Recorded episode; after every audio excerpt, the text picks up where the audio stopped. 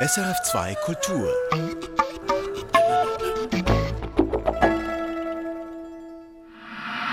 Hinab. Das Wissenschaftsmagazin sucht die Tiefe. Die Sommerserie.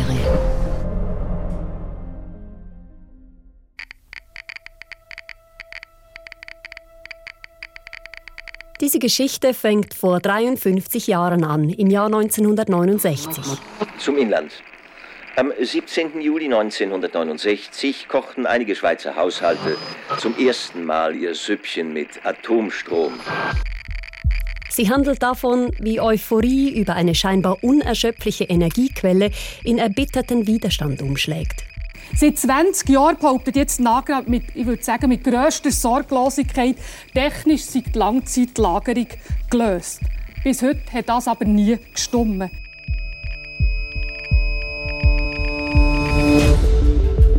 Es ist eine Geschichte von großer Zuversicht und einem gefährlichen Erbe, radioaktiven Abfällen. Abfälle, die möglichst sicher gelagert werden müssen. Aber das ist schon klar, ich meine, das ist eine Prognose und äh, ja, ganz sicher ist man da nie. Ja. ja.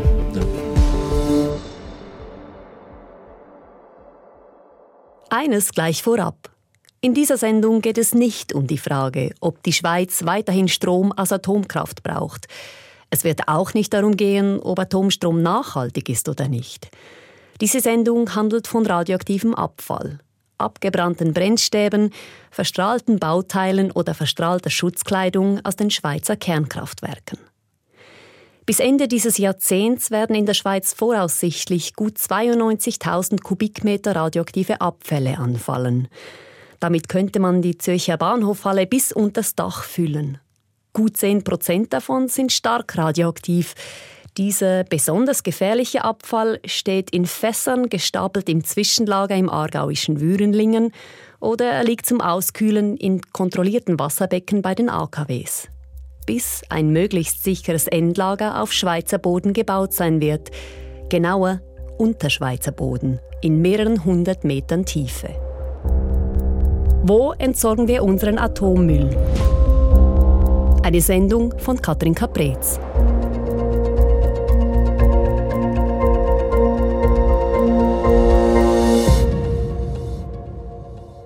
Bis 1992 hat die Schweiz ihre radioaktiven Abfälle im Nordatlantik versenken lassen oder ins Ausland exportiert. Seit 1982 fällt die Entsorgung im Nordatlantik weg. Sie ist seitdem illegal.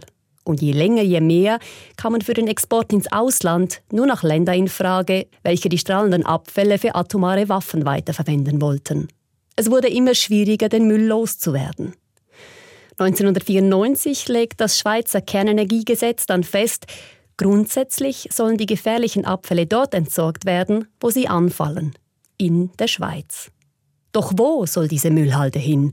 Was weiß die Forschung heute, wie sicher so ein Atommülllager sein wird? Und was ist mit sicher überhaupt gemeint? Im Kanton Jura, gleich neben dem kleinen Ort Saint-Ursanne, untersuchen Geologen und Ingenieurinnen eine Gesteinsschicht, die sich für ein Endlager für radioaktive Abfälle tatsächlich gut eignen dürfte. Opalinuston. Erforscht wird der Opalinuston im Feldlabor Monterri.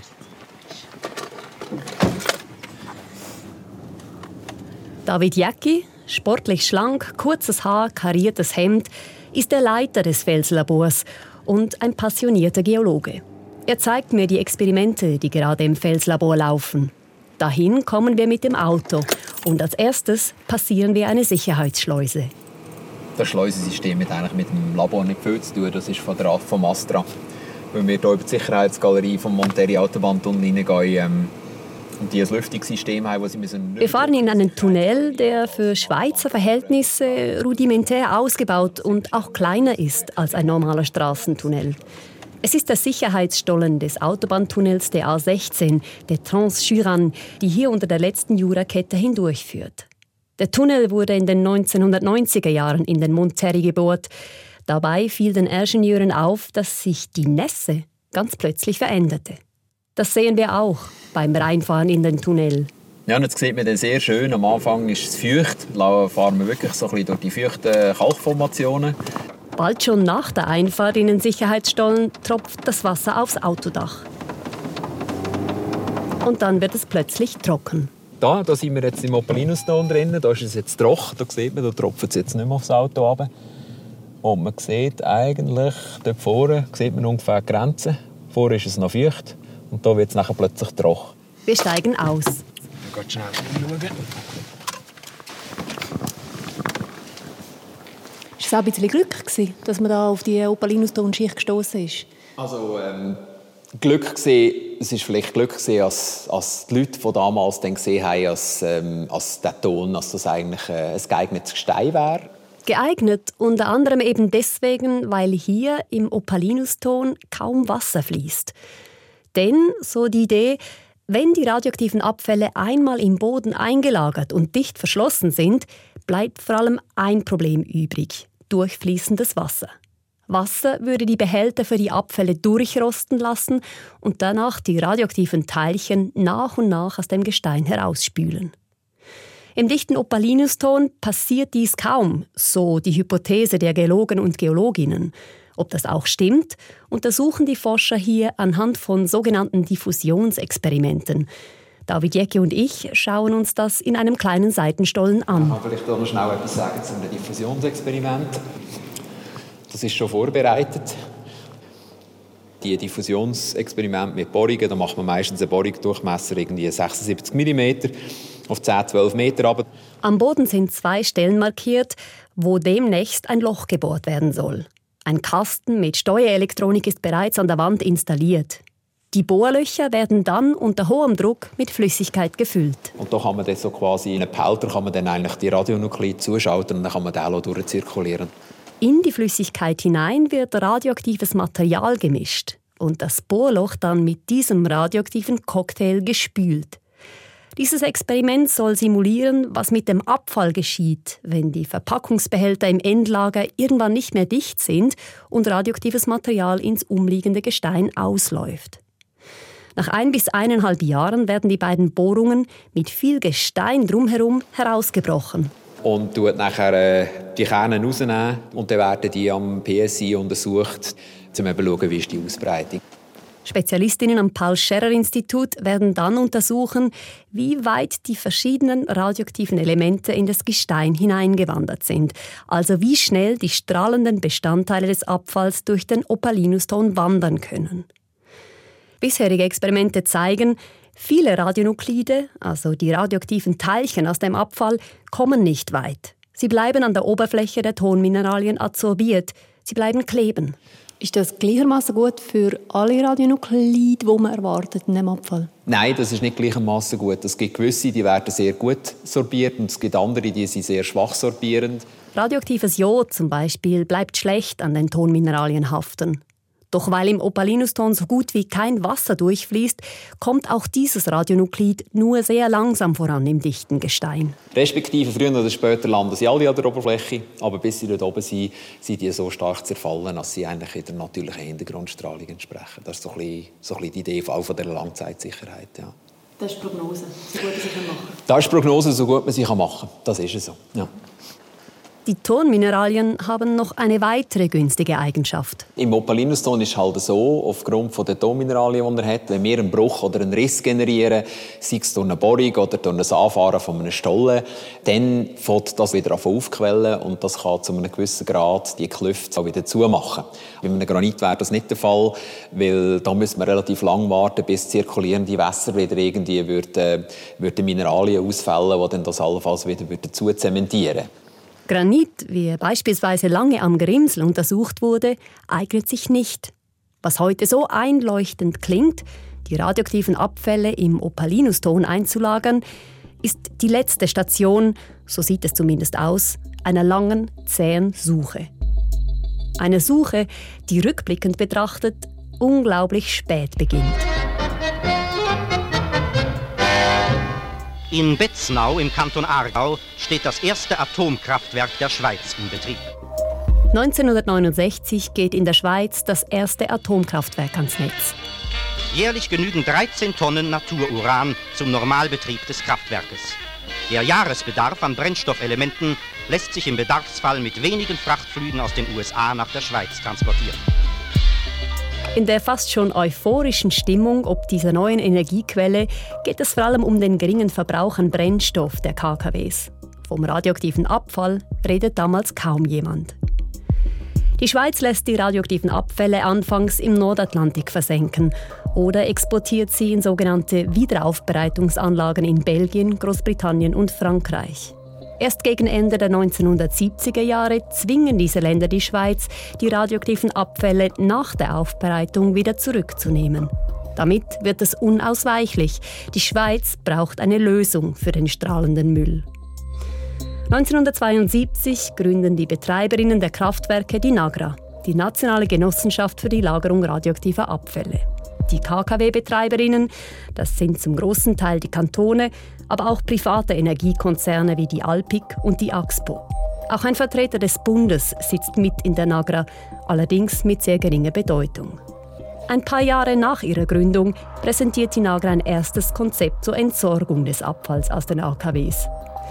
Es klingt sehr zuversichtlich. Darin steht, Aufgrund der heutigen Kenntnisse steht fest, dass für jeden Endlagertyp mindestens eine geeignete Gesteinsformation vorhanden ist. Bis 1985 seien geeignete Orte für ein Endlager gefunden, so das Versprechen.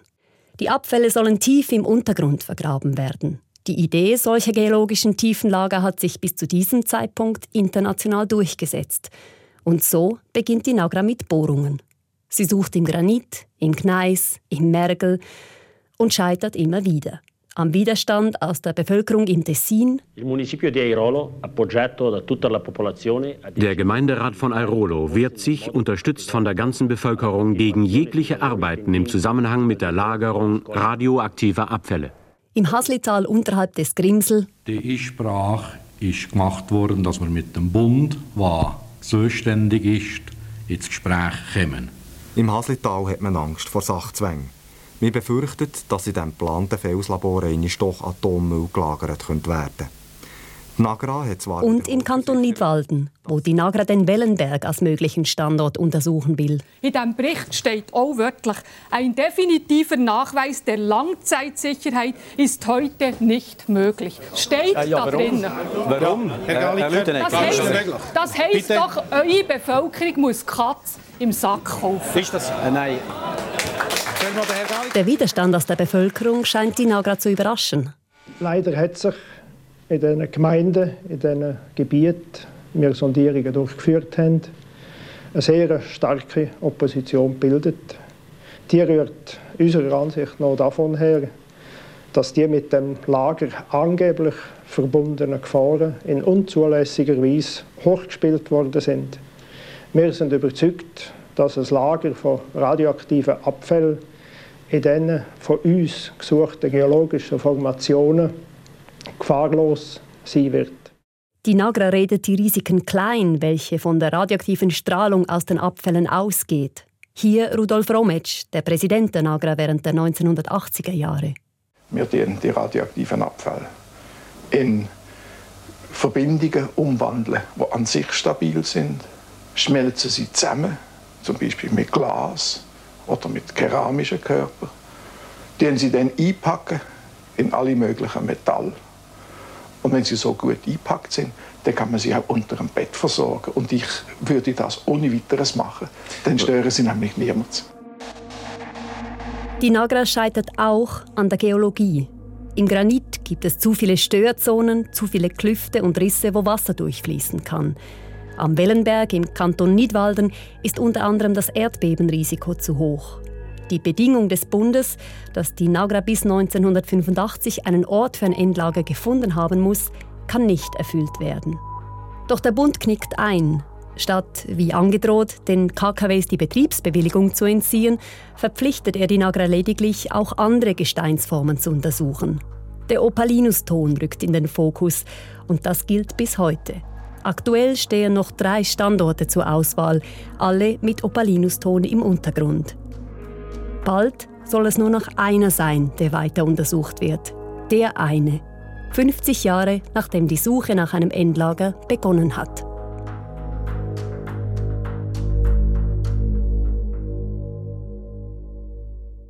Heute ist der Opalinuston wohl so gut erforscht wie keine andere Gesteinsschicht in der Schweiz.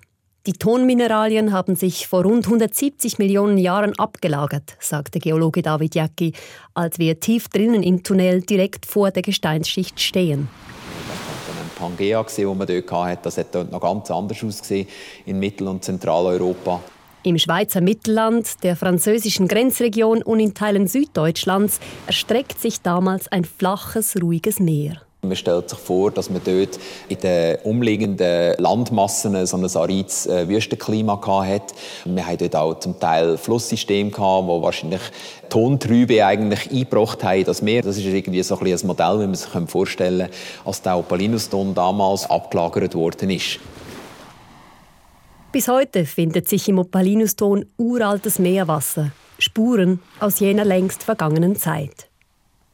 Doch nun zurück in die Gegenwart.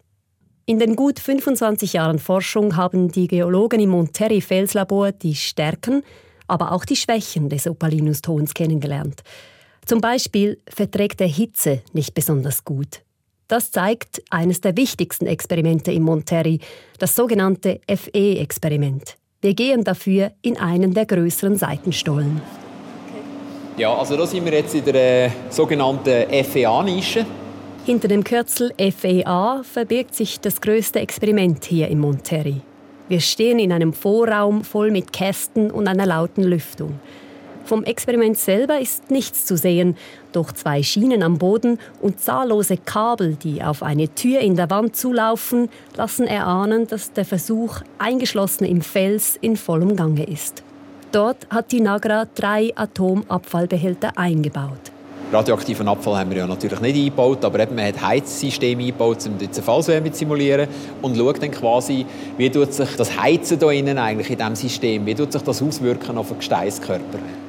Die Hitze, die im Echtfall vom verbleibenden radioaktiven Zerfall herrührt, lässt die Feuchtigkeit im Gestein verdampfen. Der Dampf kann im dichten Opalinuston aber kaum entweichen, es baut sich Druck auf. Wenn dieser Druck zu stark ansteigt, drohen Risse und Hebungen im Gelände oberhalb des Endlagers. Wenn also ein Endlager gebaut wird, muss dafür vorgesorgt werden, sagt David Jäcki. Die Abfälle müssen erst einmal genügend auskühlen, bevor sie ins Endlager kommen. Und Was einfach klar ist, ist, dass man mit den schlechten Wärmeeigenschaften, die der Opalinuston hat, ist klar, dass man die Stollen, dass die einen gewissen Abstand müssen haben und ich weiß es nicht mehr, ich glaube, im Bereich von 30 Metern müssen die Stollen auseinanderziehen. Und das heißt natürlich, man kann sie nicht irgendwie nur 10 oder 15 Meter auseinander machen, was dazu führt, dass man sehr viel größere Fläche hat. Das heißt, das Lager wird teuer. Im aktuellen Konzept sind sogar 40 Meter Abstand vorgesehen zwischen den einzelnen Stollen.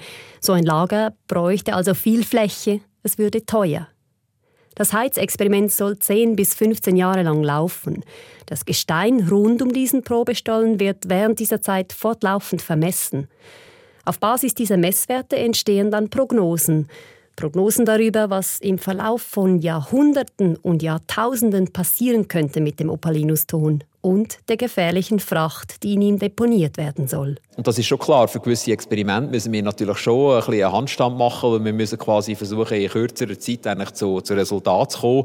Wir haben zwar Langzeitexperimente, aber Langzeitexperimente, das heisst bei uns 10, 15, 20 Jahre.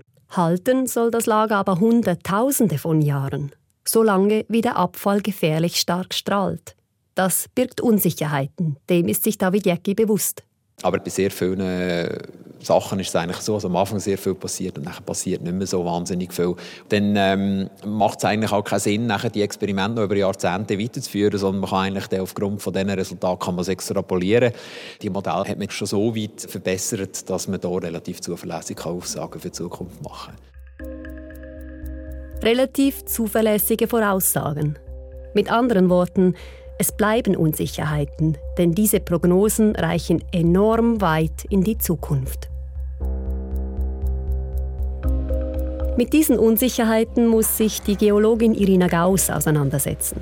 Sie ist seit 2015 Forschungsleiterin bei der NAGRA. Ich fahre für das Treffen mit ihr nach Wettingen im Kanton Aargau, gleich neben Baden. Dort steht mitten in einem Wohnquartier ein großer grauer Büroblock, wo die NAGRA einquartiert ist. Grüezi. Ich habe ein Interview mit äh, Frau Gauss. Irina Gauss ist gebürtige Belgierin, hat langes braunes Haar und eine markante Brille. Sie hat die Aufgabe, die Resultate aus dem Felslabor auf die möglichen Standorte im Schweizer Mittelland zu übertragen. Das sind alles Standorte, wo in mehreren hundert Metern Tiefe ebenfalls eine Schicht Opalinuston liegt. Also wir kennen den Opalinuston sehr gut. Wir sind schon fast 30 Jahre unterwegs mit den erkunden. Erst im Felslabor Monteri. Das war eine wichtige Periode. Jetzt sind wir bei den Standorten. Jetzt gucken wir vor Ort, wie der Opalinuston aussieht. Also da kann man sagen, der Kenntnisstand ist sehr hoch. Im Felslabor Monteri werden keine radioaktiven Abfälle entgelagert. Zur Auswahl stehen heute noch drei Standorte im Schweizer Mittelland. Das Gebiet Zürich Nordost, südlich des Kantons Schaffhausens in der Nähe von Rheinau, dann Zürich-Lägern, nordwestlich von Winterthur bei Bülach und dann Jura-Ost, das die Erhebung Bötzberg gleich westlich von Bruck umfasst. Die Nagra hat in den vergangenen Jahren versucht, ein möglichst genaues Bild davon zu erhalten, wie der Opalinuston an diesen drei Standorten beschaffen ist. Es geht da erstens um die 3D-Seismik. Das ist eine indirekte äh, Maßnahme, wo man die verschiedenen Schichten äh, sichtbar machen kann, äh, obwohl man nicht im Untergrund sich befindet. Die 3D-Seismik funktioniert so, dass entweder mit schweren Vibrationsfahrzeugen oder kleinen lokalen Explosionen Schwingungen ausgelöst werden. Die breiten sich wie eine Art Schallwellen im Untergrund aus und werden an verschiedenen Gesteinsschichten reflektiert. Je tiefer unten eine reflektierende Gesteinsschicht, desto länger brauchen die entsprechenden Wellen, bis sie wieder an der Oberfläche ankommen. Ähnlich wie wenn man in eine tiefe Schlucht hineinruft und der Schall als abgestuftes Echo zurückkommt. Die Wellensignale aus der Tiefe können Geologen dann verrechnen und so ein Bild des Untergrunds erstellen. Und dann natürlich das Tiefbohrprogramm, das zulässt, diese 3D-Seismik zu kalibrieren, sagen wir mal, und die Schichten besser zu erkunden. Bis zu zweieinhalb Kilometer tief bohrte die Nagra in den Standortregionen. Solche Tiefbohrungen braucht es, um das errechnete 3D-Bild zu überprüfen. Außerdem wurden die Bohrkerne im Labor auch chemisch und physikalisch untersucht. So will die Nagra abschätzen, wie ähnlich das Tongestein an den möglichen Endlagerstandorten jenem im Monterrey wohl ist. Die bisherigen Resultate stimmen Irina Gauss optimistisch. Also die Übertragbarkeit von zum Beispiel geomechanischer Eigenschaft kann man machen. Die wird verstärkt natürlich durch die Tiefbohrproben und die Erkundung, die wir machen vor Ort und wird dann nochmal überprüft im äh, Felslabor vor Ort, wenn der Standort gewählt geworden ist. Die Tiefbohrungen sind natürlich nur eine Stichprobe. Wie es zwischen den Bohrungen tief unten im Boden aussieht, wird erst sichtbar, sobald ein Standort ausgewählt und vor Ort ein Felslabor gebaut wird. Nebst den geologischen gibt es noch eine ganze Reihe anderer offener Fragen. Zum Beispiel haben die Experimente im Monterrey gezeigt, wenn Abfallbehälter aus Stahl verwendet werden und diese luftdicht in der Tiefe versiegelt werden, dann beginnen sie irgendwann zu rosten und es entsteht Wasserstoffgas. Wenn der Wasserstoff produziert wird, baut der Druck auf. Das wissen wir auch schon. Wir wissen auch ziemlich gut, wie viel Druck er aufbauen wird. Und wir haben verschiedene Maßnahmen, die wir treffen können, um zu vermeiden, dass dieser Druck zu hoch wird. Das Tiefenlager bräuchte dann entweder ein spezielles Auslassventil für das Wasserstoffgas oder zusätzlichen Stauraum, um den entstehenden Druck abzupuffern. Technisch ein lösbares Problem, doch das würde den Bau des Tiefenlagers zusätzlich verteuern. Weil diese Wasserstoffbildung vor allem beim Rosten von Stahl beobachtet wurde, könnte für die Abfallbehälter auch ein anderes, besser geeignetes Material verwendet werden. Doch da müsse man sich heute noch gar nicht festlegen, so Irina Gauss. Weil wir haben ja noch eine lange Zeit vor uns, oder? Und es gibt dann auch Möglichkeiten, das, das Konzept weiter zu optimieren. Und wir haben zum Beispiel ein Forschungsprogramm, wenn man den Behälter mit äh, Kupfer beschichtet. Das würde dazu führen, wenn man die Umgebung sehr gut schützt, dass man noch eine längere Behälterdauer hat. Wir werden erst den definitiven Entscheid für den Behälter Mitte Jahre 30 festlegen und dann den Stand der Wissenschaft auf diesen Moment einbeziehen zu können. Ein Teil der offenen Fragen soll also der Fortschritt in der künftigen Forschung lösen können. Andere Fragen muss die Nagra dagegen bald schon beantworten. Sie muss zum Beispiel sicherstellen, dass sie beim Bau eines Tiefenlagers kein Grundwasser verschmutzt. Die Art des Zugangs zum Tiefenlager ist noch offen. Soll es einen Lift geben, mit dem die Abfälle senkrecht in den Boden hinabtransportiert werden? Ein Lift, der auch mal ausfallen kann? Oder eher eine lange geneigte Zufahrtsrampe für Lastwagen, über die auch Wasser ins Tiefenlager gelangen könnte. Trotz all dieser Fragezeichen scheint Irina Gauss enorm zuversichtlich. Und das muss sie ja auch als Forschungsleiterin der NAGRA. Es ist sehr wichtig zu sehen, dass wir jetzt schon auf Basis von heutigen Daten ein sicheres Lager bauen können. Auch mit den bestehenden Unsicherheiten. Und das Know-how heute ist auf dem Stand, dass Sie sagen, was wir von einem gewählten Standort wissen, welcher der dreien es dann immer sein wird. Sie sind sich sicher, dass man dort ein sicheres Tiefenlager bauen kann? Das kann ich behaupten, ja.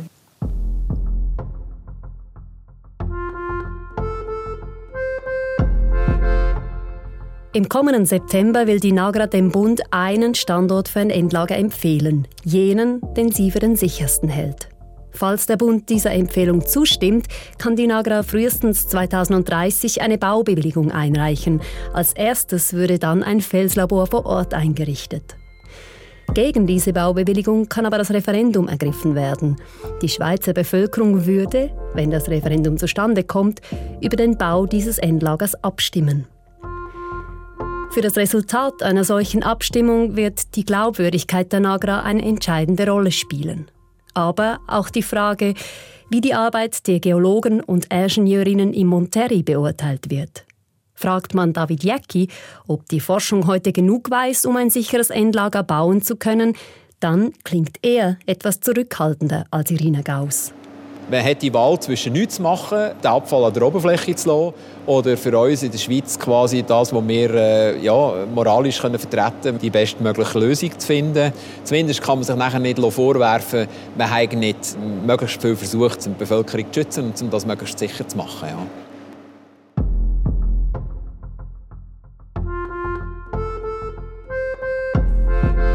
Um die Frage, was mit den radioaktiven Abfällen geschehen soll, kommen wir nicht mehr herum. Aber der Bau einer sicheren Müllhalde für diesen gefährlichen Abfall, das ist kein Generationenprojekt. Es ist ein Projekt, das die nächsten zig Generationen betrifft. Ob heute die richtigen Experimente durchgeführt, die richtigen Überlegungen gemacht, die richtigen Entscheidungen getroffen werden, erfahren werden das erst unsere Nachfahren. Wo entsorgen wir unseren Atommüll? Das war eine Sendung von Katrin Caprez. Produktion Katrin Zöffel, Technik Chris Weber, Sounddesign Thomas Baumgartner, Mitarbeit Recherche und Archive SRF.